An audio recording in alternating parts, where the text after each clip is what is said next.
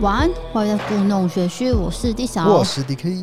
今天我们要讲的是台北五大怪谈，没有错，每个地方都有它的故事。那我们今天选定的是台北，你曾经有在台北住过一段时间，对不对？其实蛮长的时间，所以这几个怪谈呢，我都有印象。不过，对，有一些听说了啊，没有遇过任何事。应该是说我有感觉到，可能例如说阴森啊，因为有些房子真的是老旧，嗯、因为你知道老旧的房子。还是会有一点氛围，对，所以你民俗的说法就是说可能感应到一些东西，但是如果用科学的角度解释，也许只是它因为就是有一点昏暗，也没有说特别去装潢，对对对，去修理什么的，所以你会觉得说，哦，好可怕。但是你真的进去之后，你也没有遇到什么事情。哎，对，先说一下，就是说。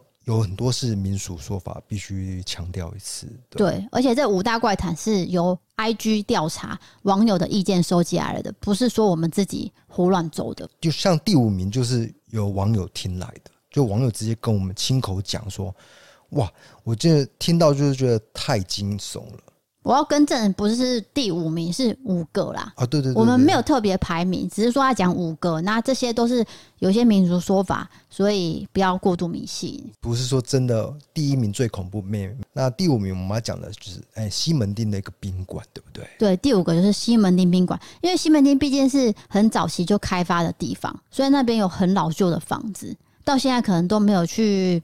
更新啊，那或者是整个拉皮都没有。不过相对来说会比较便宜，呃，可以这样讲。对，如果说你今天没有在讲求一些品质，你只想要单纯，例如说背包客住一晚，就学生啊。嘿，我们今天的故事主角就是学生。对，我们要讲的就是我们六月的时候，其实有去一个网友家。那那个网友叫做恒峰跟小春，他们是情侣。他们在大学的时候其实有去台北住过。那因为当天其实很晚了，他们只想要赶快找到呃随便啊旅馆、宾馆都可以落脚的地方休息就可以了。对，可以住就可以，所以就赶快买了一些吃的东西，要准备回宾馆。那那个宾馆呢，其实在某一层楼。他们进去之后呢，一开房间，准备想说啊，要把那些吃的东西开吃了，大快朵颐。结果。横风马上就吐了啊！要吃的那一刻都还没吃哦，对，都还没吃，就赶快去厕所吐了，就觉得身体很不舒服了。那小春就想说，嗯、呃，自己女朋友吐成这样，我也没有胃口，就照顾她嘛。然后就两个人简单的梳洗，就洗洗睡了。隔天早上还是很不舒服，就整个离开旅馆了。他们就先把这件事情搁在心上，就也忘记了啦。只是后来大概半年以后，在。一篇报道上有看到这间旅馆，呃，应该不止半年了，因为那是他大学发生的事情。哦，凶宅打卡是对这几年的事情。他就发现说，哎，怎么凶宅打卡那张照片好面熟啊？事发现场的浴缸跟我那天住的房间的浴缸是同个颜色。对，因为他们浴缸是用蓝色的瓷砖去拼贴的，对，那这个就比较少见，通常都是暗红色啦。就是旧房子可能是暗红色或是什么绿色。那蓝色浴缸其实也有啦，可是它更确定的就是说一楼的那个装潢摆设是一模一样的，就是、尤其是招牌，对，就电梯招牌，对，因为凶宅打卡会把事故现场拍过那个照片之外，他也会拍一楼的样子，对，但是他有打码，对，可是你去住过，你看到那个马赛克，你还是认得出来，你知道吗？对啊，毕竟你有进去过嘛，所以这时候恒丰就想说啊，该不会是同个房间吧？还是同间旅社？还是，总之那些想法让他觉得心生畏惧。就他可以确定的是，他们住到了同一间旅社，但是无法确定的是，是不是同一间房间，这样就不知道了。那其实横峰有说，他并没有说灵异体质，不过有时候多多少少会遇到，例如说呕吐、头晕而已。那个就是灵异体质。不是啊，我是说他不会常常有啦。偶尔，可是他有说其他的鬼故事啊，就是有见到的啊，所以他就是有。好好好，因为他们家都有。对啊。好，那我们要讲的就是说，凶宅打卡的内容，他们写的是什么？对，到底这个报道写什么，这才恐怖吧？其实这是一个自杀事件，这是在二零零六年十月三号，有一位林姓女子，她二十八岁，她被发现在这间旅馆，然后是以全身红色的衣物才能穿在身上。然后指甲也涂了红色指甲油，脸上有红色的眼影，是艳红色那一种。那通常会做这样的装扮，其实就是说我离开之前心有不甘，我是愤恨不平，有些事情我吞不下去，所以他就在浴缸里面放了一盆水，那是温水。接下来呢，他就躺进去里面，再用玻璃割伤自己。这个就不要细谈了。对，总之就是这样离开世界。那离开世界前，他还有喝几口啤酒，因为就在浴缸头那边。那那张照片也有拍到啤酒，所以其实是很确定就是这样子发生的。那警方就到场评估啊，这时候就会有一些媒体记者会来拍照嘛，就要抢这些呃独家什么的。这时候有个菜鸟记者就冲过来，就说我要上去。嗯，这警察看他这样，想说，嗯，你看起来好像。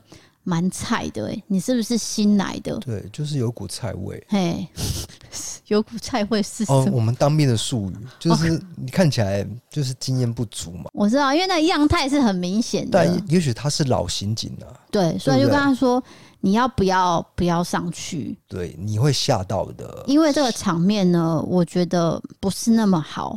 那你又没有经验，你还是不要进去好了。再来就是大家都下来了，你会变成你一个人在里面。你确定要吗？他已经提醒他了，但这个记者毕竟还是要工作嘛，他还是要交代一个照片出来给上头，所以他就说我要上去。很确定他是一个自杀现场，不是刑事案件，所以才会放记者一个人上去。他就真的进去那个浴室，他要完成这份工作，他也提起勇气，好，我就是上去。好，一上去呢，因为我们刚刚有讲，事发现场是在浴室嘛。记者就到浴室的门口，他瞥了一眼，他看到了，对，浴缸里面有人，然后是血水，没有错，都看到了。结果呢，他要把相机拿出来拍的时候，那个日光灯就开始日日闪烁。那这时候一定会吓到吗？因为我正要拍，你怎么会闪烁？他非常害怕，不过还是要完成。他就想说，我要拍照了。要拍的时候，身体动了，滑动一下。对，那这个当然可以说是物理现象，就是说放久了就会不小心动一下，动一下。浴缸是滑的，可能滑动的状态啦。对，而且还有水嘛。但是记者感觉到的是，因为那女生有看着他，对，就刚好这样啪，然后就对到四目相交，所以他吓到了，想说：“哦，我不要拍了，我要出去。”这样，就他出去的时候门打不开。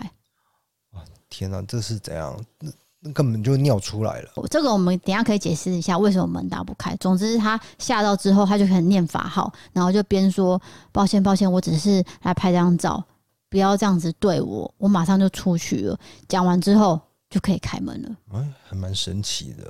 那我们要解释说，其实有时候这种状况就是在你很焦急的时候，门打不开，可能是方向不对。例如说，这个门其实是往外推，但是你是往往内拉。所以你就出不去嘛？对，这个是当时我看到这个新闻的一个想法。对，有可能是这样。那当然也有另外可能性，就是这女生生气了，你为什么要拍我？啊，你是说作祟？不是，哎、欸，这算作祟吗？就是说我已经过世了，你还拍照，你要对我有礼貌。嗯、对，所以这这记者还是跑出去了啦。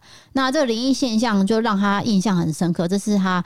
呃，算是职业生涯里面画面挥之不去的事件，应该一辈子都不会忘记了。刚讲到那个水蓝色浴缸，让人家印象深刻。而且那张照片呢，其实我们在做影片的时候，我们看到也真的是有吓到。旅馆后来我有去 Google 查，我发现是还有在运作，只是他们装潢完全改新的，所以你一进去你也不会看到什么蓝色浴缸啊。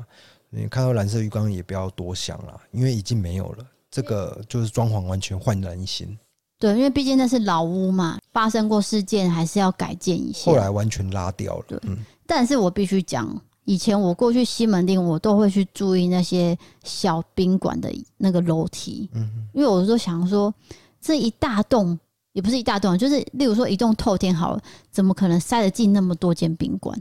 哦，其实这样是。宾馆林立的一个状态，对对对，太多间了。总之，它数值你也不晓得参差不齐。不过有时候，哎，你花一笔小钱，刚好也住到很舒适的，也不一定啦。也不是说一定都不好啦，对不对？好了，回到我们第四名，九零三号房，对，这是一个旅馆的故事，但是它是一间比较大型的饭店。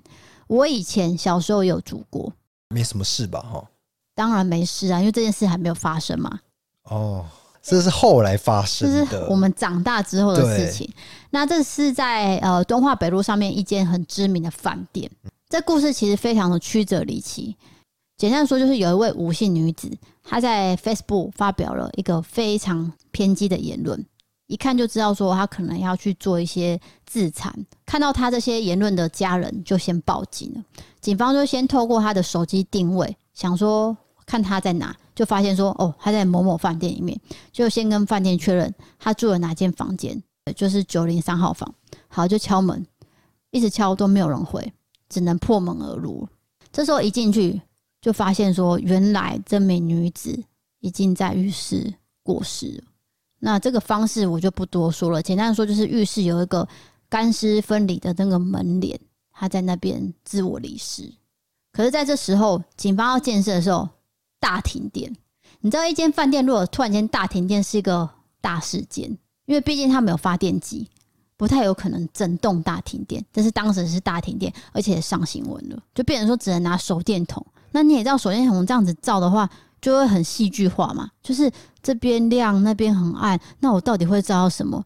其实警察也是会心生畏惧啊。现场状况是，这女子是用红色指甲油在一个笔记本上面写了“黄某某下地狱”，这是一个看起来有很大的怨恨。但是纸条是放置在饭店的桌上，再就是他是穿红色的洋装，涂红口红，那脸书就写说：“我一定会找你。”你会下地狱，我就是这么可怕。我要让你每天睡不好，夜夜跟你相伴。哦，简单来说，就是说这个是离世的吴姓女子跟这个黄姓女子有一些怨恨在的，应该是有很大的争执过。对，不然你怎么会这样诅咒她呢？那已经出事了，远景就必须去了解原因，这两个人的争执到底是为什么，必须找出来嘛。其实他们共同点就是丁丁的歌迷。那丁丁是一个歌手，我们就不方便说是谁。其实他们都是铁粉，他们会去全台跑透透，参与那些活动，甚至去国外听演唱会。有一次，无姓女子还会买机票飞到当地去看丁丁。无姓女子跟丁丁其实有一些合照，这个尺度到哪边我们就不知道了。那这个黄姓女子呢，就破解了无姓女子的云端硬碟，因为她云端硬碟的密码就是丁丁的生日。很快就破解，所以就直接下载下来，然后就威胁他说：“你怎样，你怎样，我要把这些照片流出去哦。”所以这个就是两个人的争执的原因。对，那吴姓女子就吓到，就很生气，跟黄姓女子说：“你不要这样子在网络上霸凌我，对，你不要害我。”对，那他们两个就开始有很多纠纷，到最后吴姓女子就含恨离世了。那我们要讨论的是，其实这有很大的冤屈。灵异状况就是发生在警方在建设的时候，第一个有停电，然后他们用手电筒照，结果呢，警察就跟当事者直接对到眼，就跟刚才我们第一个故事一样。对，他这个跟第一个故事有点像哦。我觉得对到眼的几率可能很高哦，因为毕竟警察要靠近嘛。那我补充说明一下，就是说这段离世的影片，那好像是密录器哦。嗯，应该是警察密录器流出来的。对，所以其实有看到，真的还蛮可怕的。看到真的是有点做噩梦，我觉得很恐怖。对，因为这个不是鬼片嘛，对，它是真实的场景，不应该流出来，不应该，不应该的。那当然，我们也不是鼓励大家去看这段影片，千万不要去看，因为这对死者也是非常的不尊重。我们看这段影片是因为要做这个影片啊，只是想要找出这个前因后果，可是没想到就被我找到了这段影片，这样。因为我们要确认是警察到底是什么状况下跟当事人对到眼的。啊，也确实，当那个影片就是一片黑，然后只有微弱的那种手电筒灯光在照，那一闪而过就看到死者的面容，是真的很害怕。那所以新闻那时候报的是说。饭店大停电跟这个事件到底有没有关系？不过主要就是说，可能就是他们彼此歌迷之间的纠纷了。好，那刚才讲到这个警察，他就是被吓到之后，大家冲出去嘛，唯独留一个警察在那边。那一片漆黑的状态下，这个警察就听到一个声音，他说：“我在你后面。”就是在他耳边，是在耳边跟你讲话哦，是女生的声音，所以他就吓到了。他就赶快打电话联系，例如说哦，监视组，你赶快到什么的。但是他想说，明明就没有人，房间没有人，也没有女警，为什么会有这么清晰的声音？在他耳边回荡，几乎算是连滚带爬的出了这个房间。对，这个是新闻报道说的啦。那详细的查证究竟是哪位远景流出这样的故事，我也查不到，就未知数。毕竟大家都要有媒体试读的概念。不过，如果是真实的话，我觉得真的是非常的毛。对，如果今天我是那个警察，我可能真的也是连滚带爬。毕竟我对到眼，然后还有声音。好，这就是九零三号房的故事。下一个我们要讨论的是自强隧道。这个应该大家都知道了哦。对，因为自强隧道其实它就是连接士林区跟中山区的要道，它蛮长，大概有一公里。那当年是花了四年才建成。那我爸有跟我讲说，这个隧道很长哦，呃，这个灯光很暗哦，就是还跟我们小孩这样特别讲。也奇怪了，你这样跟我特别讲，我就特别害怕。你不讲还没事，对，你不讲，他也不是故意要吓你，只是说。当时的技术，哎、欸，是第一名哦、喔，对不对？你可以做那么长的隧道，我只是跟你讲一下。对，他可能是要炫耀说台湾有这个技术，但是不知道为什么就要提醒我很暗。对，那我就开始，因为我小时候就是很瘦小，不是？要不然你要讲什么？就是很容易，我小时候就很神经、啊、受到惊吓了。对，就很、啊、对，像吉娃娃这样。抱歉抱歉，在讲鬼故事呢。哎、欸，小姐，不要这样子笑。可是你这样有点污名化吉娃娃。不是，是有一个亲戚说你像吉娃娃，然后你就记恨到现在，不是？好，我们回到这个这个思想隧道的故事。那好像是你姐说的，所以你发现发现，讲的都私人的话了。这个等一下再聊好吗？而且我们以前都会去中影文化城，我不知道你有没有听过这地方。反正就是。录影片的地方吧，哎、欸，对，当时是拍戏的地方。那中影文化城其实旁边有一间汤姆熊，我们小时候几乎就是一个月会去两次那边，呃，玩那个游戏。为什么汤姆熊跑到那么远？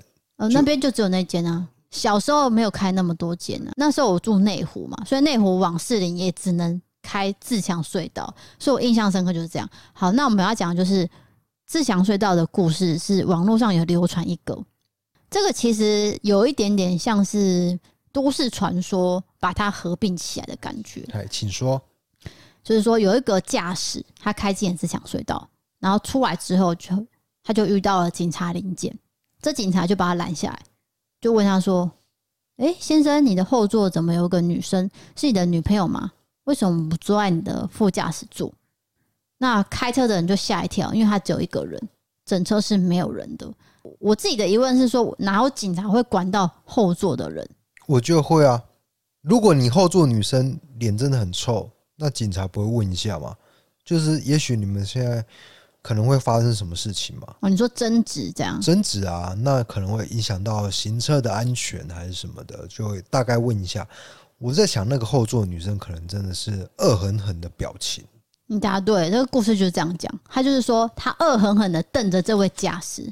所以警察才会说，你们发生什么事情？但是驾驶吓到，他说我真的没有人，而且他也从后照镜看也没有人。他就说，警察先生，从头到尾都只有我一个人。所以吸血鬼，吸血鬼，哎、欸，因为吸血鬼在镜子上是看不到的。哎、欸，你不晓得对不对？等下，灵体在镜子上不是都看不到吗？哦，吸血鬼特别更特别，就是这样。就比如说吸血鬼拿一个杯子，对不对？你在镜子上只看到杯子漂浮起来，就是反正就是类似这样的一个概念。总之就是没有人的状态，可是警察却看得到。所以警察就跟驾驶互看，面面相觑，然后愣在那边，就只好说：“哦，好，先生没事哦，那你就先开走了，谢谢，再见。”假装没事就就过了。我有个科学解释，嘿，这个警察在吓他。再下一个无辜的民众，你这样子污名化了警察，一线三会生气。对对对，抱歉抱歉。那如果我是警察，我可能会做这样的恶作剧吗？哎、欸，有可能，但是会被投诉。那是因为你很无聊。接下来第二个是骑机车在自强隧道遇到灵异故事。他是有一位大学生，因为他晚上要去打工，所以下班的时候都很晚。他半夜十二点，他就经过自强隧道。好，他骑着骑着。一下子就出去了，可是他发现，哎、欸，自己的手机怎么会有二十多通未接来电？最后一通未接来电是凌晨的一点四十五分。你有想过这件事情的奇怪点吗？所以就是说，他十二点到一点四十五分，这中间的时间点是消失的。对，等于是快两个小时都在隧道里面吗？那会不会就是鬼打墙呢？讲起来就是不合逻辑。那他自己也不知道，所以这是让他自己觉得最可怕的事情。自强隧道会有很多的传说，就是因为它历史悠久，加上它特别长，然后中间有一些涵洞。涵洞通常是用来紧急状况的时候，人都可以躲进去里面的。那有些说法就是说，它是阴阳交界之处。对，如果你看大佛普拉斯，它其实有对自强隧道的涵洞有一些解读，那这边我们就不方便解释了。老实说，大佛普拉斯的涵洞用途有点吓到我。诶、欸，有一点，我也不知道那个涵洞可以这样子用。我没有想到导演会这样这样子去诠释。我记得他黄导演的时候，他是说，哎、欸，就是他经过自强隧道的时候，看到那个涵洞，他心里想说啊，原来诶。欸可以这样用啊！他是看自强隧道的、喔，对他就是就是那个就是自强隧道。我以为他是看雪隧，没有没有，就那个就是自强隧道涵洞哦。所以你看到那一段你会吓到，对，就是董事长可以开车开进去，因为没有人经过涵洞会去注意涵洞里面发生的事情。就是我啊，对他就是一闪而过这个念头，怎样你会注意是不是？我就是因为小时候我爸跟我讲说很暗之后，我只要经过涵洞，我每一个都看。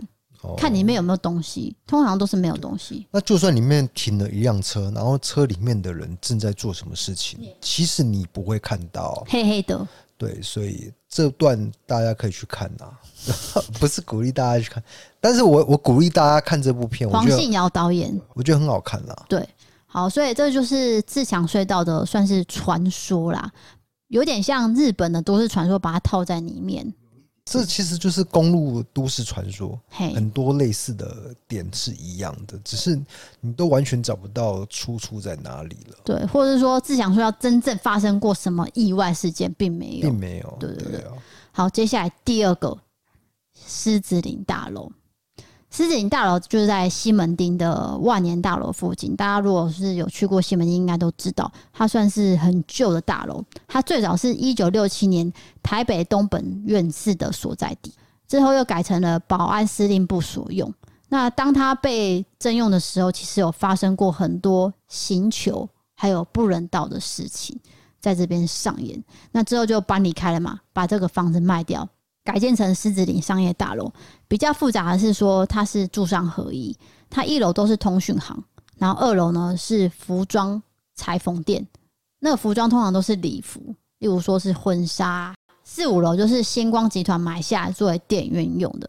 现在有很多人在那边看电影，我本人也是在那边看过。那一直到二零一五年，他就把它改建，让它变得很明亮。不过它的手扶梯还是很旧。它那些里面的楼梯、手扶梯都没有改，是那种咚咚咚，甚至是不会动的手扶梯。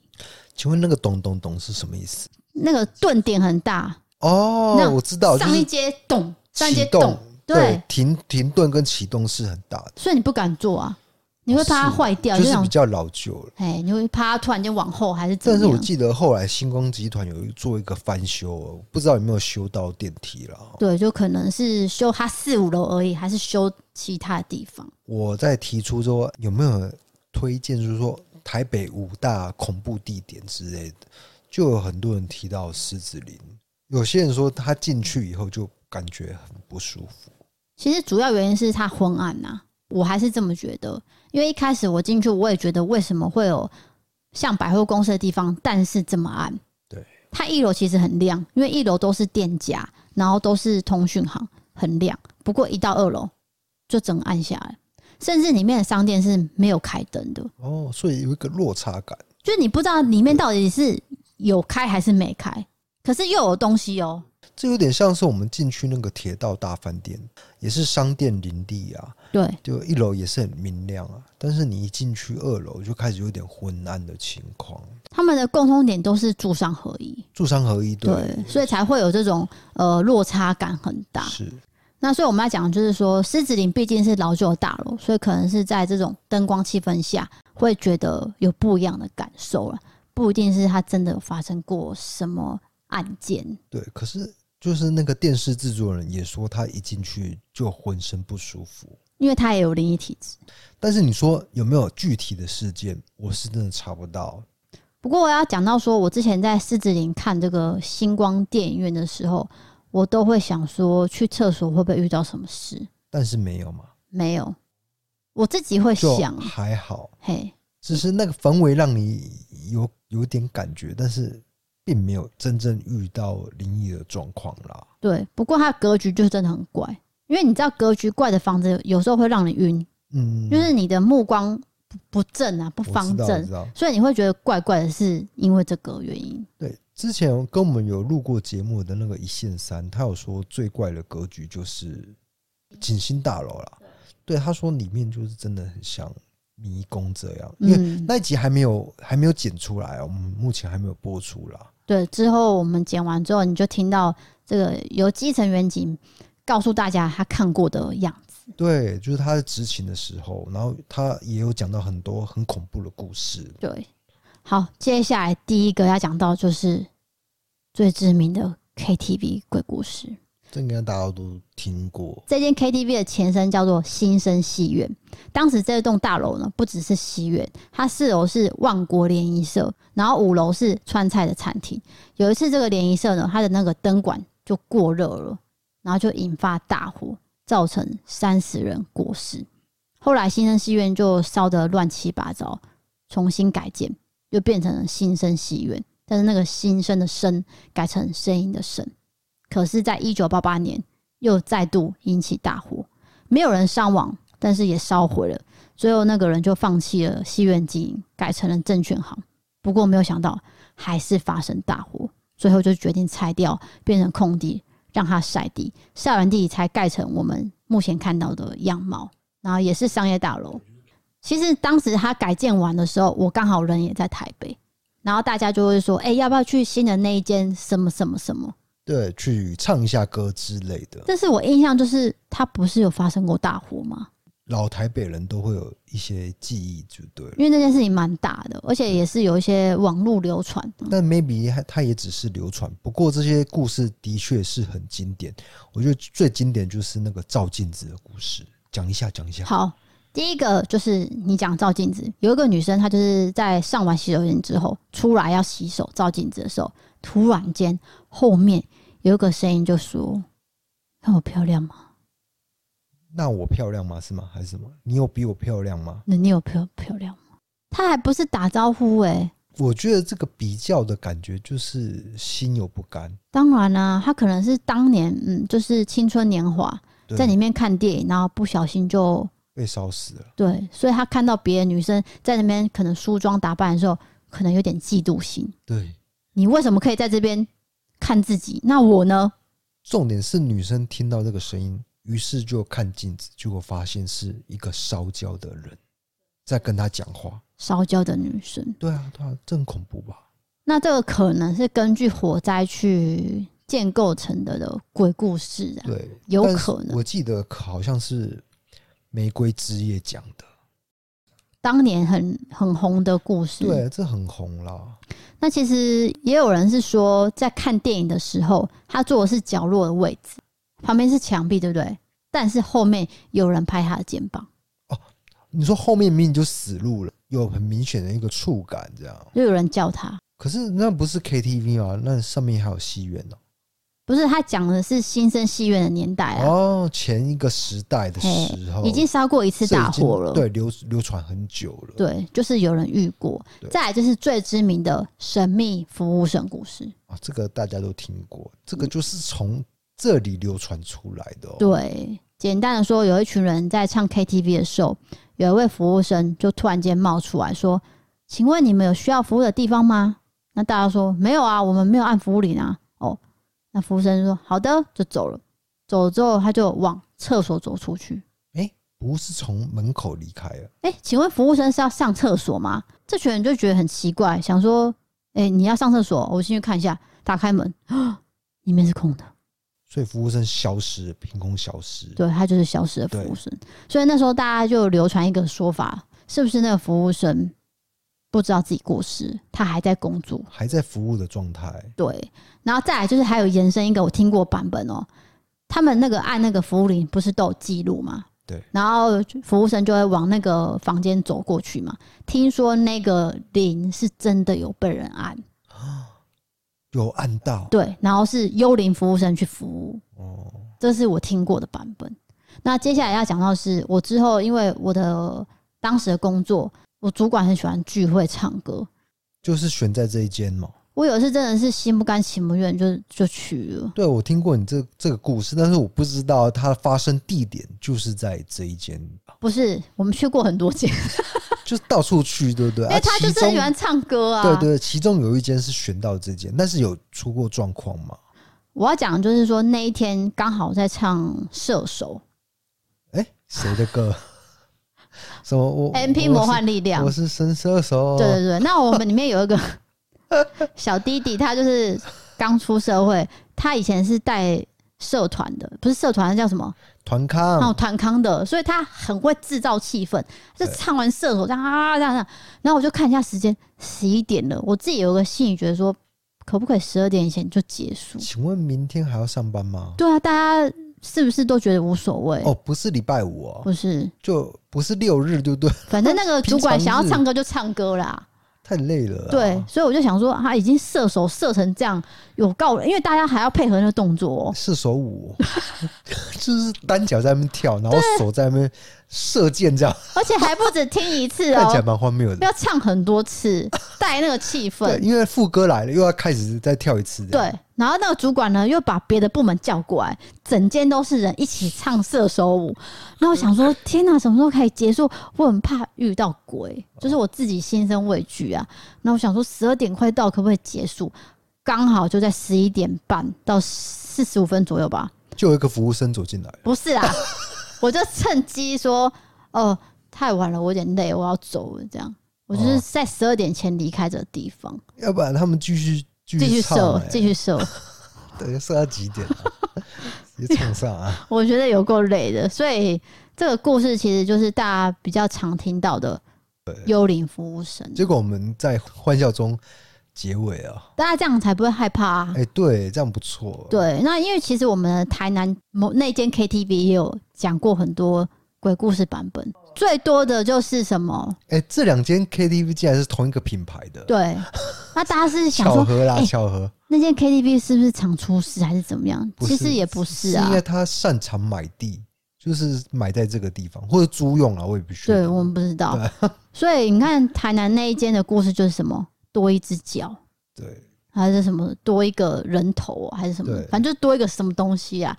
所以我表姐亲自也遇过多一只脚。我自己也觉得，哈，这样我还要去吗？这个你有在节目讲过吗？我都没有印象。你说表姐这段吗？对啊，好像有，又好像没有，忘记了。我也忘记了，可能你私底下有跟我讲过。对，应该是说，呃，这间 KTV 刚盖好的时候，大家对于这个地方是知道说，它以前是刑场，所以有一些老一辈的人就说，你们不准去。对，他们还是要聚会嘛。那我表姐当时候可能才二十多岁，就跟大家一起去唱歌。然后大家就做成一个半圆形。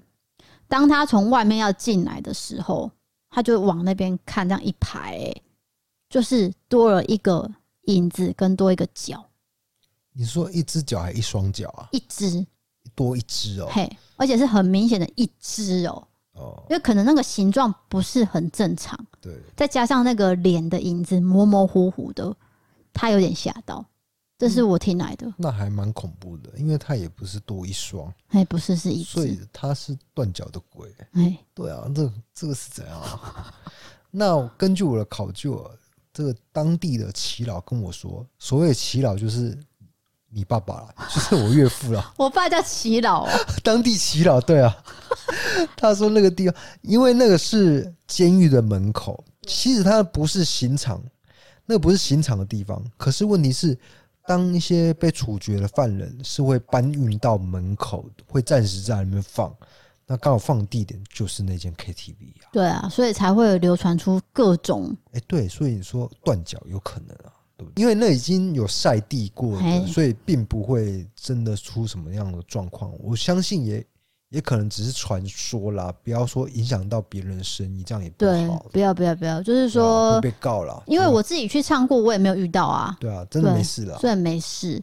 那我们回到台北这一段好吗？好像还没讲完啊！我以为最后一个了，讲完了，这不是第一名吗？是没错，是第一个啦。就是说我们。呃，讲到这边是说，我们还有几个没有列进去，包含说景星大楼、西宁国宅。那原因就是我们其实，在异色档案有把它特别拉出单集来介绍。大家如果有兴趣的话，可以到我们的 YouTube 异色档案去观看。我们有特别去呃请这个制作人拍摄画面，然后讲一下里面发生过的事件。那讲到怪谈的话，接下来我要跟大家介绍我最近在追的漫画。如果你也喜欢看各种怪谈或是惊悚、神秘、人性黑暗题材的作品，那就不能错过《和我老公结婚吧》这部漫画。它其实本来是网络小说。那因为太受欢迎了，就改编成漫画。开头第一话就很吸引人，因为呢，正宫被偷吃闺蜜的渣渣丈夫杀了以后，竟然回到十年前，等于是从惊悚剧变成了穿越剧。那这个重生的机会呢，就让他开始展开复仇。这一次，她要让自己的假面闺蜜和渣渣丈夫结婚，让闺蜜承担她的悲惨命运。这女主角全程是展现高智商，安排缜密的复仇计划。反派角色也一一得到应有的报应。这个故事节奏相当快，看了也非常过瘾。这部漫画我是在 Light Webtoon 看到的。Light Webtoon 是来自韩国的漫画平台，有数百部来自世界各地的优质漫画每周连载中。不仅界面简单操作，还可以跨装置使用，一只手机就能随时观看，让你轻松免费追漫画。现在 Light Webtoon 举行一系列八周年庆祝活动。只要下载 App 参加活动，就有机会获得丰富的代币。详情请点文字资讯栏了解更多哦。好的，接下来要进行到我们伯利开杠的时间。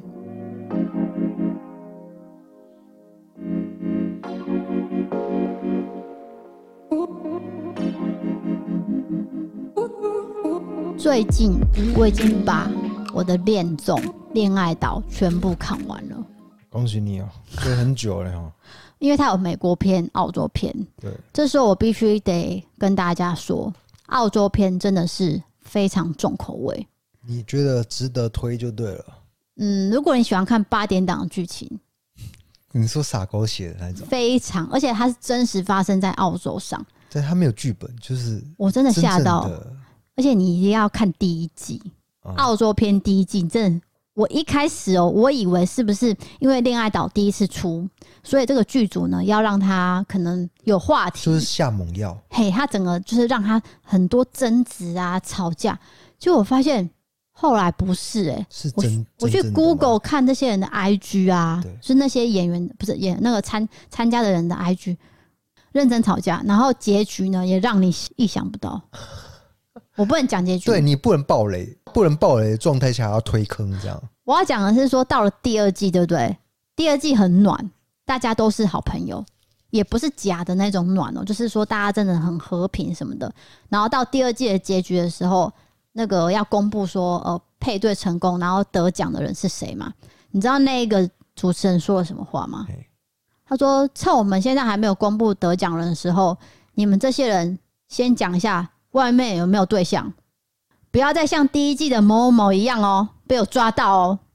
然后全部人傻眼呢，因为那个人就是，对，就是连主持人都吞不下这口气，要把他拿出来酸，算是渣男或渣女之类的。就是说，他可能外面就有对象，可是你还来参加恋爱实境节目，你答对了，所以让大家愤恨不平。对，连主持人都还要讲出来，已经跨了一季，就还数落前一季的不是这样。对，因为他我觉得剧组应该觉得有点被骗哦，你听得懂吗？因为被骂也剧组也会被骂。对啊，因为你所以他们觉得很不甘心。因为我选你来参加，等于是你可以免费获得一个度假嘛，因为你住在里面是免费的啊，还有很大的曝光的程度。对对，可是你却骗我们剧组，然后骗了里面所有的人。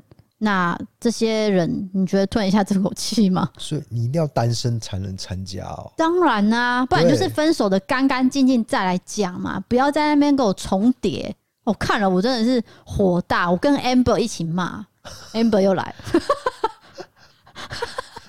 他真的是你好伙伴哦，就是什么讨论到什么事情都可以跟他一起这样。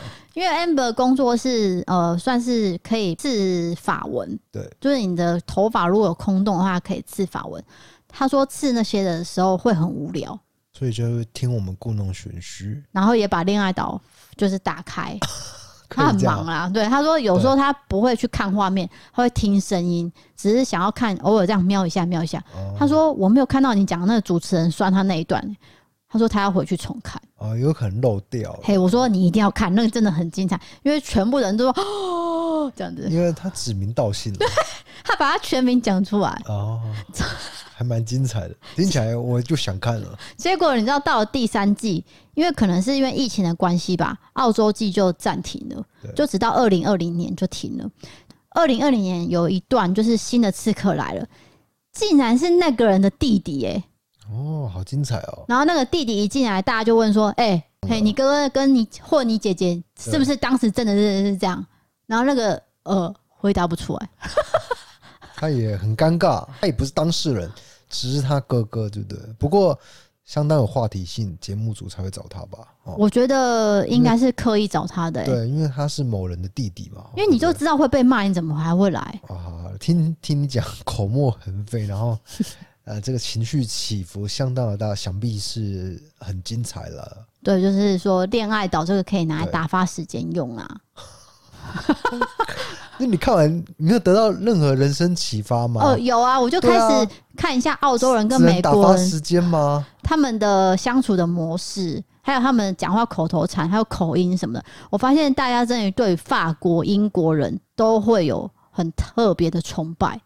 哦，就如果说你憧憬，对，如果你今天来自英国好了，或者是你英国混血，大家就说：“哇哦，你住哪边啊？”伦敦吗？还是什么？就是会讨论，就是澳洲人跟美国人对英国人会觉得他们特别的哎、欸、不一样哦。对，还有法国人也是，法国人也是，因为法国人不是有口音吗？对，大家都说哦，好 sexy 哦，这样子。Yes，像我就是有一点。温哥华的口音了哦，你小心被骂啊！A B C 啊，对，就是你常讲英文单字还会讲错啊。没有，那个是我们那边的口音的哦。OK OK，是人武的口音。人五人站起来，要选人五的立委了。对，回回家乡选。没有，我现在户籍已经迁到台南很久了。因为我们住在台南啊，对啊，对不对？好，那我们现在来讲一下网友投稿。如果我这时候在讲灵异的时候，是不是觉得很 boring？因为我们刚刚已经讲过灵异，灵异加灵异。我们现在要讲的是人格特质啊。他有问题要问你，感觉有点像考试的味道哎。他想要听听看你的建议啊。好的，那等于是我给不好的建议，你会被骂，就像恋爱岛那个人一样被拿来拿出来鞭尸。对对对。哦，某某集的 DK 讲了什么话啊之类的啊。对。这是来自高雄的女生，她叫做天上飞的鱼。她写说：“我是今年大学毕业，即将开始工作的社会新鲜人。从去年暑假就开始听你们节目到现在，现在潜水很久了，终于要来投稿。很喜欢你们的互动，很多时候我都会跟着莫名的笑点一起笑。在这边有个问题想要问 DK 跟 D 嫂，我跟 DK 一样是金牛座，个性偏内向又慢熟，认识新朋友几乎都是身边朋友介绍的，自己不太会主动跟不认识的搭上。”虽然在陌生的场合，表面还是会表现出很热络的样子，或是尽量去找话题尬聊，但实际上我根本不是很擅长，也不太喜欢去跨出这一步，甚至有点排斥加上害怕的感觉。曾经也被身边同学说过，我要离开舒适圈，或者是我怎么都不出去认识新的朋友呢？我身边好的朋友，五只手指都数得出来，但是我觉得这样就足够了。我不是那种很孤僻的人。要嗨要玩也是可以的，很吵很疯那种我也都可以。大学时期跟同学之间的交流互动我也都是有，但很多时候我都是刻意避开社交，像是在路上遇到不熟的，我会绕路走，避免不必要的尬聊。我更不会主动跟不熟的人有进一步的聊天。一直到现在这个问题困扰我很久，再加上同学讲的话，我都在怀疑自己是不是太封闭了，会不会影响到未来，甚至是在职场上。是否真的需要做一些改变，或是把这种社交开关打开呢？这一步到底要怎么跨？还是要跟这种性格共存？我打的肉肉等，希望 DK D 嫂能看得到我的留言，谢谢你们爱心。好，感觉你那个爱心不要再拉高音了啦，哦、就说爱心。好了，我首先回答这个问题啊，因为我跟你一模一样，就是在职场上啊，不管是在交友圈啊，还是怎么样，都是会觉得很奶热，不管是认识新朋友还是什么的哦，因为你听到一些杂音，就是低嫂在喝水，然后他他打开那个水壶的声音，叫我撑这一段呢、啊，我会觉得没错，哎，跟你一样。要疯也可以，要玩也可以，但是问题是，就是呃，认识新朋友的时候，或者接触新的人的时候，会觉得很不自在。那在这职场上，需不需要改变自己呢？答案是不需要，你就做你自己就可以了。应该是说顺其自然。对，因为我的个性也是这样。是，但是因为我的工作，我必须去面对陌生人，有时候我就得把这个开关打开。哦，对，那说到这个，就是你业务上尽量不要选择跑业务的。哦，对，就需要接触人才能够赚到钱的那一种工作，你会觉得很痛苦。你一定要认识新的人嘛，你就避开这类的工作会比较好哦。对，但是如果今天呐、啊，你真的想要挑战，对，你可以做做看。但是你做完之后，你发现不适合。你就要赶快离开。如果一开始知道不适合，就一开始就不要去做，会比较好哦。对了，对，我是说如果嘛，因为我的经验是这样啊，我，我有做过，我发现不适合，我就退退开一样嘛。我觉得这是个性使然，不需要特别去改变。对，就是跟他共存。应该是做你自己，然后做到最后，你可能连赖都删掉了。然后爸妈说：“你把我们的赖删掉，我很伤心。”听我讲，听我讲，就是 首先。你可能可以找到一个对象，然后那个对象是值得你交付的，就是说你可以跟他聊天啊、谈心啊。那这时候你就完全不需要其他的友情了，你知道吗？诶，你就可以切断所有外界联系，你再也不用面对尴尬的场合了。这时候我觉得你应该要答谢我，因为我真的帮你做了。给他建议，我不是在说我自己的经验了，但是你要答谢我。啊，我我很感谢你啊，这样可以吗？很勉强哎、欸，没有很勉强，诚心的。然后我不是每天都说三个字吗？对不对？然后我说三个字，你就翻白眼啦。好好，对啊，这不就是这样吗？那我想要回答这位同学的问题，因为我现在在面对厂商，是我自己独自面对，并没有加入你，对不对？那我自己呢，需要克服的问题就是第一个，我很怕生。然后第二个是有关讲话的技术、礼貌、技巧，我都必须去练习。那我还是会遇到一些让我摸不着头绪的厂商。有有有，比如说这个名字一定要念对之类的。但是你明明就念对了。然后，然后我跟铃木太太小姐啊很合，她的背景就像她也是养猫，然后她的室友跟你一样白目，然后。没有生小孩，就是自己住这样。他的背景跟我很像，所以我跟他聊的时候，很多事情都会有共鸣。那我就问他说：“铃木太太有需要讲日文吗？”他说：“不用啊，就铃木太太。”我说：“那你会要求人家讲日文吗？”啊，不用啊，我们就是有中文。铃木太太干嘛要讲日文？这样是。所以这个厂商其实算是很好。有时候有些窗口其实是我们的观众听众，他在跟你讲话的时候。老实说，他会比较客气，对，然后他也会懂你的一些个性，对，他并不会去问你太多细节，对对对。但是你刚讲那个很明显，他不是观众，也不是听众，那也没关系啊，因为不是观众，也不是听众，我们也接过很多类似的厂商，只是说这样子很不不好啦，因为大家都。都是出来混的嘛，对不对？出来黑道哦，不是混的，就是说在这个社会上打滚。对，对，要工作赚钱养家，啊。我们也三十几岁啊，该有的礼数也有嘛，对不对？是的，好的。什么该有的礼数？累手搞嘛。好，接下来我要讲的是比较好笑的事情。那其实他是因为听到我们一九八集有讲到你的睡姿不佳。然后你有达到我的事情哦，对，到现在都还是差不多了。对，哎，我跟你讲，前几天怎样睡到床底下，直接摔下去了。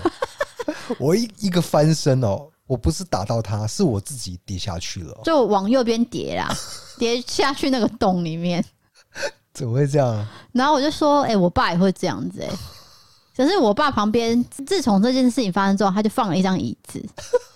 他就怕自己掉下去。掉下去的时候还有椅子支撑，嘿，所以他就再也没掉了。哦，我是不是要参考一下他的做法？他怎么是要掉到床底下了？好的，那这位朋友是说他心有戚戚焉，因为他半夜呢常常会被打到，然后压到惊醒，所以都睡不好。有一次印象很深刻，就是当时的男朋友的爸爸妈妈刚好回来台南的老家住几天，某一天的清晨，全家被我的惨叫声惊醒，因为我男朋友梦到他在吃汉堡，而现实中的他其实他是双手。抓着我的头，啃着我的脸，用牙齿左右磨，不不不不这样子，不不不不不不，脸上的痛楚让我惊醒过来了，但我却只能惊恐的推不开他，也只能惨叫，我的脸当场是肿起来的，而且是爱心形状，我一个星期后才消，当时好怕留疤，这女生还有给我照片哦、喔，真的是爱心，我等一下要贴在 IG 好了，OK OK OK，太好笑了。我傻眼，我看到那个照片，我说：“这个是咬的吗？”他说：“对，真的是咬的，真的是人类啃人类，是僵尸的环节。”他竟然说在吃汉堡，我梦到吃汉堡。那你真的不需要再抱怨了吧？就听到这个网友的经验，你会发现有人比你更惨。你说坏苹果在跟坏苹果比哦，这样是对的吗？这已经要吃人的环节了哎。他因为他很激动在吃汉堡，可能很饿吧。可是把人头当汉堡，这是我听过最离谱的这个梦境的经验，这样很可爱啦。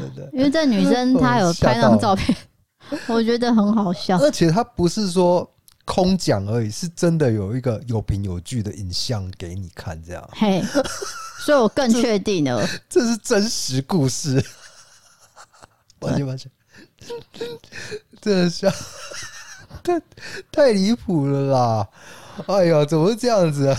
这其实梦到吃东西，大家都会吧，只是你不会真的把旁边的人拿起来啃。真的有戳中了笑点了哈。好的，你自己也觉得很好笑，对不对？我觉得是蛮荒唐的，因为啃啃这个动作，对啊。就是啃到红肿了，我觉得啃的话可能会啃棉被吧，对啊，或是啃枕头，他可能是他女朋友的头，会不会他女朋友用的那个洗发精有汉堡味？抱抱歉抱歉，那我现在接下来的投稿要讲哪一种你才不会这么激动啊？不知道，我眼泪爆出来，天哪！好，那我 太好笑了，我想讲这个网络交友好了。OK OK OK。她是来自新北的女生，她叫做海丽。她写说：“我现在二十二岁，那这故事是发生在我大概国中一年级的时候。”好，请问这是有关什么样的故事？网络交友啊，我刚讲的。知道，就是好好笑经验，还是有点惊悚的网络交友，算是惊悚。特殊经验，很特殊，你也不要归类哦。嗯，你不能说这没有惊悚成分。好的，那回到这个故事，总之他在国中的时候怎么样呢？这是一段回忆啦，哈，就是说，当时的我沉迷于网络游戏，我在游戏里面认识了一个香港人，当时他的游戏角色是男生，这边就简称他为阿卓。有一年时间我们都没聊天，直到有一天联络上了，我们就聊天，越来越暧昧，越来越暧昧，后来我们就在一起了。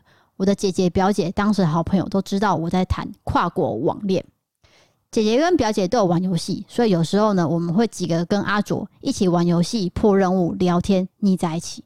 当时我只记得他有跟我讲过，说他的爸妈是在台湾工作，还有他和他的舅公舅妈一个弟弟都住在香港。他成绩非常好，尤其是数学，然后是排全校前十名的。兴趣是喜欢打篮球。那身体那时候有一些问题，偶尔要回诊医院，就这些资讯而已。连住香港的哪个地区他都没有讲过。当时的我可能是被爱情冲昏头了。我都没有去怀疑过是真是假，只觉得他爸妈不在他们兄弟身边，好像蛮可怜的。在一起半年时间，我们都没有讲过电话，只有传语音，然后他偶尔会传他的照片给我看。那个爱浓情蜜意，死去活来的，每天都会说我爱你，我爱你。因为我的国中生活过得并不是很好，有时候会被霸凌，所以我的心里是非常依赖他的陪伴还有安慰。他也知道我在学校里面发生的一切事情。后来不知道为什么，他对我越来越冷淡。他说他课业压力很大，身体出问题。过了几天之后，他就在半夜两点跟我提分手，我直接大爆哭。哭到眼睛超级肿，然后上气不接下气。只记得当时我至少难过了有半年以上，后来才慢慢变好。三年以后的某一天，他用脸书讯息给我，跟我说他有一件事情想要跟我坦诚。我那时候觉得他一定是劈腿了，所以才跟我提分手。所以我对他感觉是很多的讨厌、反感。结果他坦诚的事情是，他其实是女生，他是双性恋，所以他游戏角色才是选男生。他从头到尾跟我说的都是谎话。包括他爸妈是香港人，有个姐姐，而且他根本没有什么舅公舅妈，然后脸书账号连名字都是假的，他是为了骗我才去办新的脸书账号。只有成绩好、喜欢打篮球、身体不好是真的。后来他跟我说，他想要把这个脸书账号删掉，但是他非常愧疚，所以才来跟我坦诚道歉。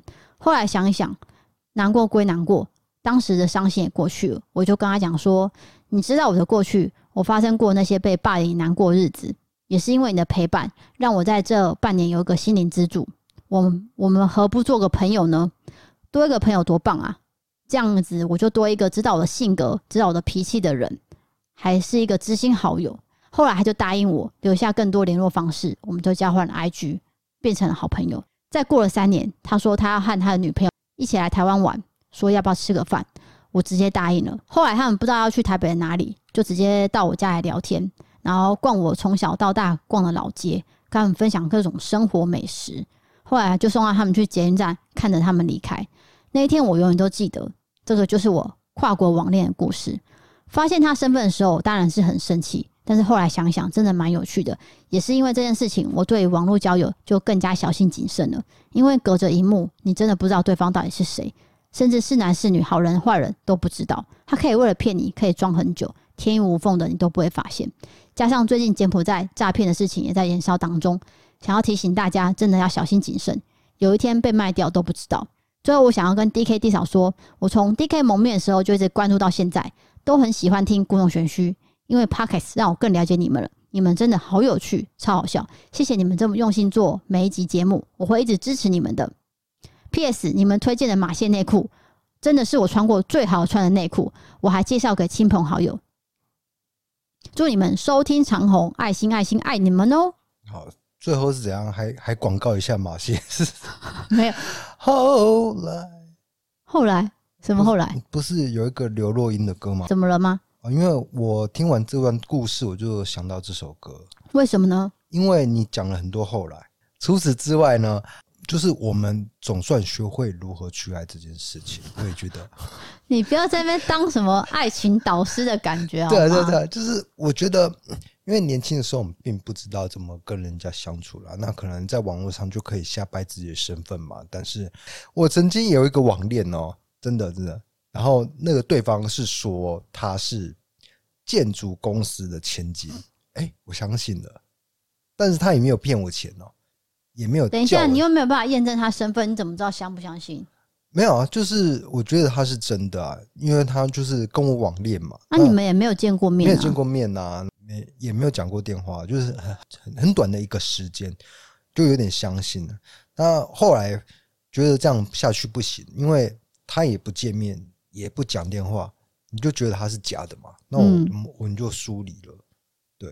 啊，我故事就是这样，好短哦。那就是这样啊。那我觉得相信，就是有可能他有一些没办法说出的苦衷，嗯，知道吗？他就隐藏了他的身份。简单的说，就是网络交友，因为匿名性很高，所以可以包装自己嘛。对。那演变到现在的网络社会、网络文化，就是会讲一些酸言酸语，这就是演变嘛。对。那当时的网络交友还没有那么盛行的时候，其实我也是有交过一个。呃，就是第一志愿的男生。对啊，应该大家都有交过网友，甚至是放着感情去谈的。就是希望可能有结果。对，那不一定会有结果，你也知道，没关系啦。对，只是说重点是这个经验，他有没有让你去操作一些钱财？对，如果遇到这种，就是立刻断掉。那如果没有，我觉得还可以去观察啦。那你的经验是怎么样的？我想要先鼓一下这位女生海莉啊，因为她之后的心路历程是她放下了。对，你懂意思吗？他那个转折竟然是大和解。对，就是说我们不如当个朋友，因为你那么了解我，嗯、然后你之后来台湾，我们见面吃饭，一切和平，我觉得这是好的示范。对啊，对，就至少说没有去争执，然后去计较什么的。那我的经验是说，也不是网恋欸，我就是见面有见面的，就是第一次见面。那我以前是用 BBS 交友，这样听起来是很老，超老了。BBS 是什么？BBS 就是 BBS 啊。对，不是 B B 控啊，是 B B S，B B S。你是真的不知道 B B S 哦？哦，我不知道怎么讲哎、欸，算了，就是 B B S 啊，就黑底白字的那种。对对，黑底白字，记性没错吧？寄信不是它主要功能啊。是，那你们怎么聊天的？哦，它也会有一个聊天室哦，它有聊天室，另外开个聊天室。我不知道，我不知道。那我当时就不知道为什么很无聊，我都会很喜欢找台清交成。所以你也有学历的迷思哎、欸？没有，因为我不知道说这些人的。呃，样子是什么样？就是想要聊聊看呐、啊。哦，我记得我那时候就不知道找了一个男生吧，然后我们就约见面，约刚好是约在一个礼拜六，就那个礼拜六刚好是什么选举日，那他已经成年了，他有选举权。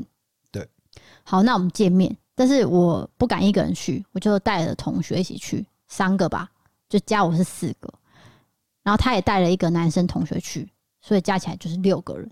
那这两个男生看到我们四个人。他先确定到底哪一个是跟他聊天的人，对不对？对。他看到我之后呢，大失望。他那个失望表情被你察觉到了，还是说他有讲很明显的话？先表情很失望就算了。那大概聊个一个小时吧。然后我们其中有个女生长得比较漂亮嘛，她就一直跟那女生聊。哦、然后她觉得这样子也不是办法，好像应该酸了。哦、他就说：“啊，我今天还没有投票，我们先去投票，拜拜。”走了，这很明显是找一个借口就溜掉了啊。那之后就没有再联络哦，就是算见面失望的经验，他啦他啦。了解了解。那我也觉得说就算啦，我也没有损失什么事情。反正后来我们都学会如何去爱了嘛。不要再重复了。有一好没两好，总不可能十样全能吧？就是唱歌这一块不行啦。对，好了，不用了。那我们今天要介绍什么样的产品呢？今天好物推荐是光阴乐活的鲜银耳伴手礼。上一次团购是二月，那时候大家买的很满意，因为过年过节的，逢年过节可以送啦。对，你这个礼盒拿过去，你知道送给长辈是不会漏气的。对，那接下来节日是什么？中秋节哦，又是是一个送节的节日哦。如果你有需要拜访亲戚朋友或是客户的话，这个礼盒很适合。一个礼盒里面会有六瓶。对，那这口味呢，有有机银耳、鲜润银耳跟益菌银耳。有三种可以让你选，那另外一款是我这一次比较特别，我自己很喜欢喝的，也推荐给大家，叫做玉佩黑谷饮。大家不要觉得黑谷是不是长辈在喝的那一种？对我这次的这个礼盒诉求也是比较养生，就是说不要有负担的饮料。然后现在是夏天，你拿进去冰，喝完就是一个凉爽。当成饭后甜点也可以。那这间厂商叫做光阴乐活，它是在阿里山有自己一间植物工厂，然后是采有机银耳在地的，直接拔起来，它是大朵大朵的银耳，所以你在吃的时候不会吃到小半小半的，是是整个大朵的。那再加上它是低卡低热量，所以很适合孕妈咪啊，或是小朋友、老人都可以吃。那这次有一个多一个是益菌的鲜银耳。益菌鲜银耳里面还有很多的益生菌，然后再加上它的膳食纤维很高，两罐就可以补足一天所需。那市售的木耳饮中呢，纤维含量最高就是它了，它可以排便顺畅，还可以帮助维持消化道机能。那我刚刚讲的玉佩黑谷饮，它的特色就是可以真实完整吃到谷里，然后粒粒分明，还有浓郁的香氛味，天然食补。这四个产品全部都是素食可以吃的。那这次礼盒呢，最低就是七二折，有礼盒装也有箱子装，以你的需求去选。那这次还有特别推出十六入的箱装综合组，等于是你四种口味都可以吃一轮。你想要自己吃的话啦，不是送礼的话，你就可以买那种大组合的。对，因为你现在夏天很热，然后你冰进去凉凉的拿出来吃也不错啦。那我自己最推的是有机鲜婴儿六入礼盒，然后买两盒，你就可以送给两个长辈。对，啊，比如说岳父岳母一个，公婆一个这样子。那它原价是在讲我们自己家的状况，对，讲自己家。那原价是一一零零，它这次团购价就是九二八，等于是我们可以压到最低的价钱。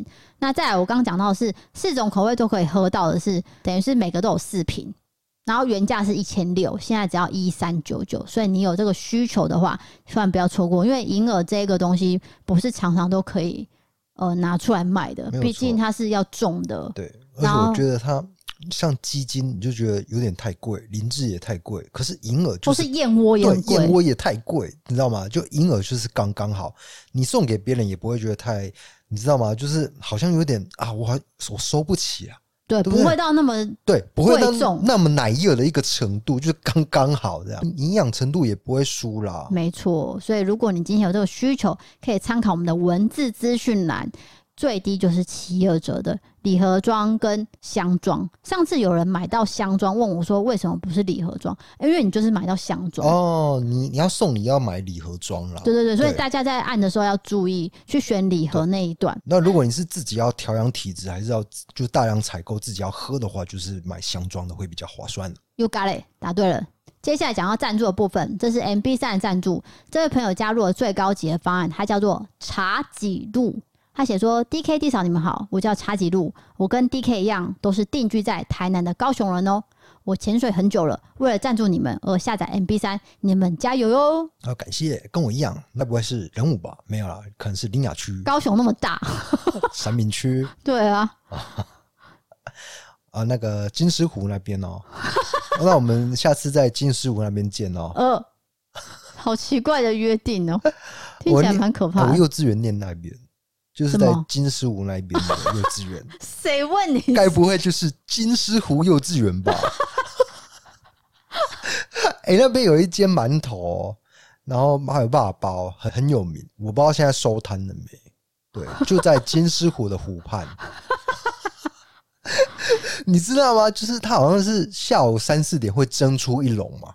那是整条街道都是那个弥漫那种蒸汽的那一种感觉，然后很香那种馒头味，就是在空中飘散。哇，真是想到就饿了，真的真的。谢谢你给我这种很不必要的资讯哈，谢谢。这个很必要啦，谢谢你。好，下一位是来自 EC Pay 的赞助，他叫做 Penny，不是那个我们访问过 Penny 不是不是。他写说，之前我投稿过饭店工作的诡异经验。那这次是第一次赞助，很喜欢你们内容。通勤上班的时候都听着 Podcast，就会觉得时间过得很快。两百集提到手机会一直监听，我觉得是真的。不然你说“嘿 Siri” 的时候，它怎么可以马上回复呢？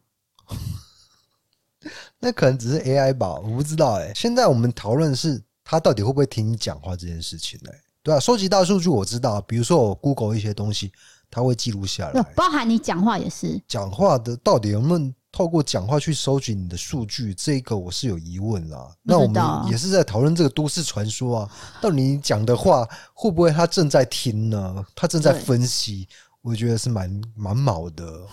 对啊，我们不要想这么多，这样想那么多怎么生活呢？可是有时候你就必须想那么多，你才不会被杀掉啊。就比如说，你就是做太多案件的，不是？我是说机器人 AI 统治整个世界的时候，像那个基努里维的那种世界。哦 你要怎么活下来，对不对？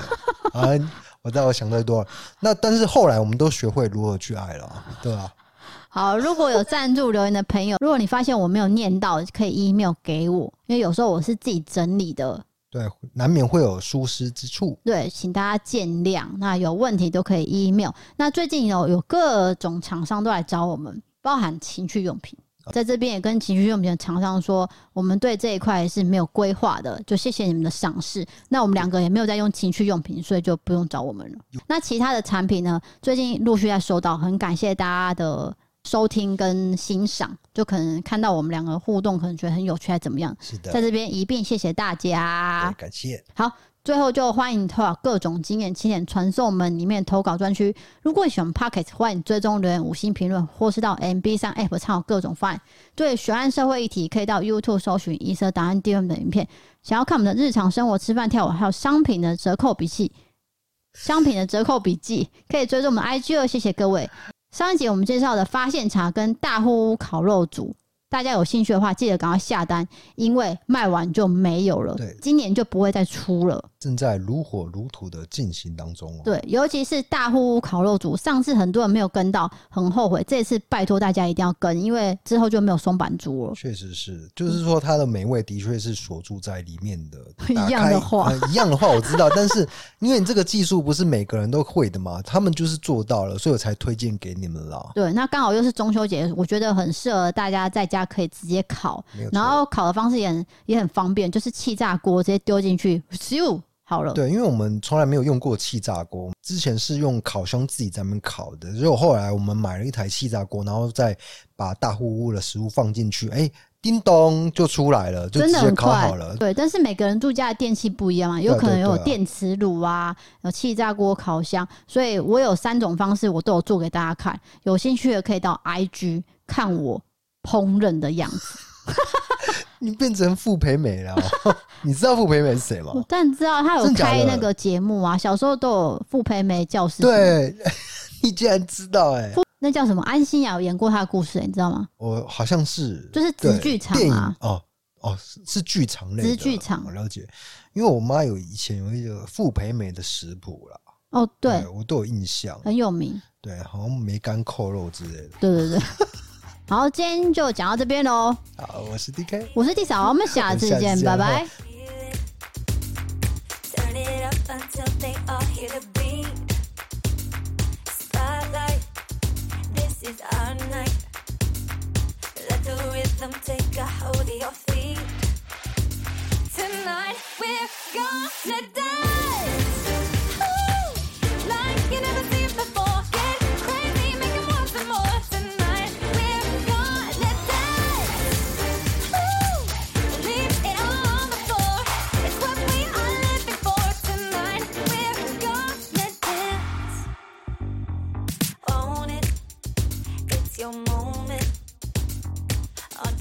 incredible